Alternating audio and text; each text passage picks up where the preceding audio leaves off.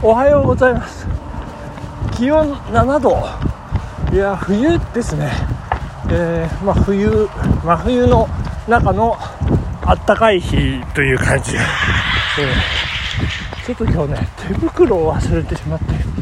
ちょっと手が冷たくてちょっとしんどいなっていうような感じなんですけども。えっ、ー、と昨日ちょっと早速また事務連絡なんですけど。昨日の配信でね、またね、ちょっとね、お伝えできなかったことをお伝えしたいんですけれども、日高屋のみの日高屋、えー、おすすめがね、安いということなんですね。あの、生ビール240円ですよ。えー、私、これ、4杯、いや、5杯飲んだかもしれませんね。ちょっとよく覚えてないんですけど。で、あの、230円ですかね、中華のあのー、まあ、唐揚げだったり枝豆だったりってこう小皿があってねこれそれをねチョイスしてオーダーするのもねこう楽しいというね、えー、そんな日だから、えー、追加オーダー追加オーダー追加オーダーって紙がね10枚ぐらいになりましてね。で、まあ、最終的にトータルの金額がね表示されるんですけれどもなんと妻と2人で3900円でございます。麻雀の点数じゃないんだからざっくんざっくんでございますよ本当にね。いやまあそんなことでございまして。日高屋。えー、日高屋のみ。あのそんなこともありましておすすめでございますという。はいそして昨日なんかねハンカチ問題っていうのが発生しましてですね。朝、えー、今日はこのハンカチで行こうっていうね。もう用意した、まあ、ブルーのハンカチあるんですけどそのハンカチを朝用意してそしてこう食事をして着替えてでよし会社行くぞって家を出る段になってそのブルーのハンカチがどうにも見つからないんですね。おかしいなおかしいなと思ってまあもう時間が迫ってましてこれ遅刻しちゃいけないんで。もうしょうがないから次のね黄土色のハンカチを持ちましてそして会社に行ったんですよね。そしてまあ朝礼が終わりましたおはようございます、えー、でじゃあ仕事始めようかって、えー、席にね着いて座った途端になんか左の胸ポケットに違和感感じましたえってワイシャツの胸ポケットを見る。ブルーのハンカチが入っているではありません。いやいやびっくりこきました。これねワイシャツを着る前にこれは絶対忘れちゃいけないということで。ポケットに入れたんですね。それをワイシャツを着る時も思い出さず会社に行く時も思い出さずと皆さんこんなことあるんじゃないでしょうかね。大事だからって言って大事な場所にしまってその大事な場所を忘れてしまうというね、皆さん気をつけていただきたいというふうに思います。はいそして昨日あのとっても嬉しいことがありましてね、あの発表させていただきたいんですけれども、えー、国会ですね、特別国会、招集されまして、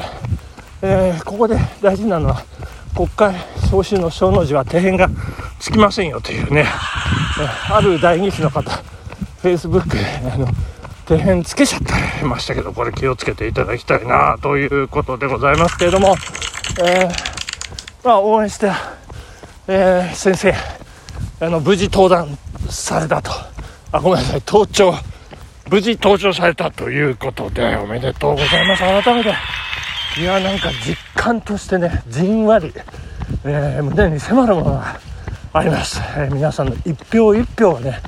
まあ、この先生を国会に押し上げたんじゃないかということなんですけれどもこの一票と言いますとですね実は、私も、今、選挙戦を戦っておりまして、これは何かと言いますと、NHK 長野放送局のですね、えー、イブニング新州という夕方の番組、報道番組で、その中のトルシンという、トル新州ですね、トルシンというコーナーで私の写真が紹介されたのが6月なんですけども、で、えー、年間のね優秀な作品が、えー、来年2022のカレンダーになるということでですねなんと私の写真が最終選考の100枚に選ばれまして今ホームページに掲載されて、えー、ナンバー45でございます、えー、これね事前投票っていうのがありましてえー、っと11月の15日のお昼正午0時ですねお昼の0時締め切りで、まあ、原則1人1回というふうになってますけど皆さん多くの皆さんのお力添えをいただきま私を2022カレンダーに送り出していただきたい。ぜひここはお願いいたします。ということで、よろしくお願いします。まだ投票されてない方はね、ぜひぜひ、私に、あなたの一票、お願いいたします。何回も言っちゃいますけど、まあそんなことがありましてね、え、清き一票、いろいろございます。はい、そして、あの東京の家から長野の家に帰ってきましたら A4 版の茶封筒、え届いておりまして、えー、まあ、私が所属する駒平落語クラブ OB 会から、えー、届いた、えー、郵便物なんですけど中開けてみますと普段の会計報告じゃ面白くないからなんかこう冊子を作ってみましたということでこれがすごいんですよ A4 の4ページでございまして、これ、あの、業界で言いますと、A3 表裏なんですね。それを1回折ると A4 の4ページということになるんですが、タイトルが、駒沢大笑いというね、まあこれ、すごく、もう内容凝縮してまして、もう、歴史始まった時の話からね、まずお二人、えー、宮川さん、島田さんというね、お二人が遭遇された時の話からね。脈々と続いて今56期ですね。私は20期なんですけど、えー、1966年から脈々と受け継がれているというねそんな歴史が凝縮された、え、中の、え、特集がですね、え我が、え師匠ですね、え我が土産亭のえ、私の10個上、え、桂竹丸のインタビュー、独占インタビューということでね、めちゃめちゃ面白かったのでね、ここ、ちょっと一旦を、えー、この場をお借りして紹介させていただきます。はい、えー、これね、芸術祭ですね、第75回文化庁。芸術祭大衆芸能部門優秀賞を受賞。ということで、その受賞記念のインタビューでございます。優秀賞の受賞おめでとうございます。ありがとうございます、えー、国が私の芸を認めてくれたんだからとても嬉しいです。そうね。例えて言うなら上質の国産牛の焼肉を食べた時の感動と一緒かな。霜降りのね。しかも人のおごりで。